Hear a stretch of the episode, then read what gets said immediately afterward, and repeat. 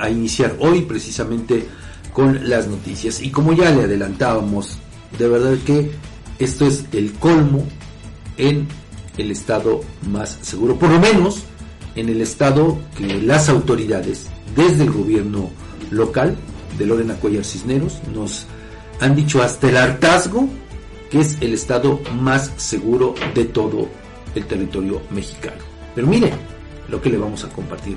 Tras iniciar la carpeta de investigación respectiva, la Procuraduría General de Justicia del Estado confirmó, confirmó que el atraco perpetrado ayer, ayer martes, en agravio de un hombre, sí fue en las instalaciones de la Secretaría de Educación Pública del Estado y de la Unidad de Servicios Educativos también de, de aquí del Estado de Tlaxcala, que se encuentran allá en la capital del, del Estado.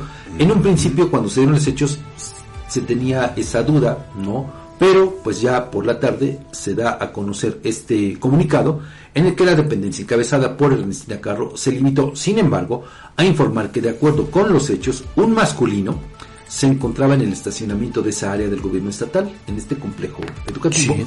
cuando dos hombres lo despojaron de efectivo luego de regresar de una institución bancaria, así como de sus pertenencias.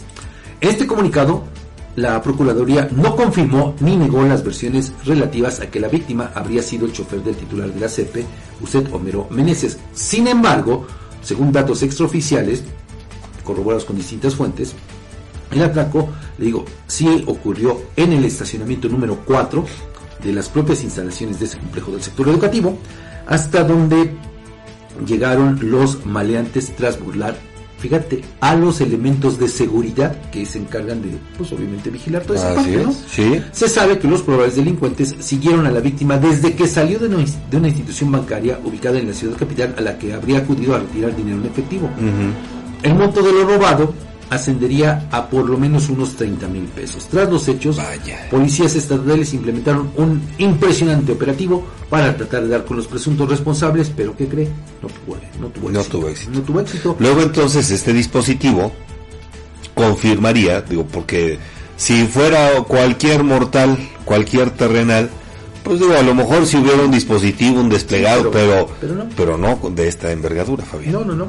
¿No? Bueno, lo cierto es que, como lo platicábamos también antes de entrar al aire, Edgar, el, aquí el asunto es preguntar, y eh, desde luego a las autoridades que no van a dar ninguna respuesta, de qué sirven las tan cacareadas cámaras del servicio de videovigilancia. Así es. ¿De qué sirven?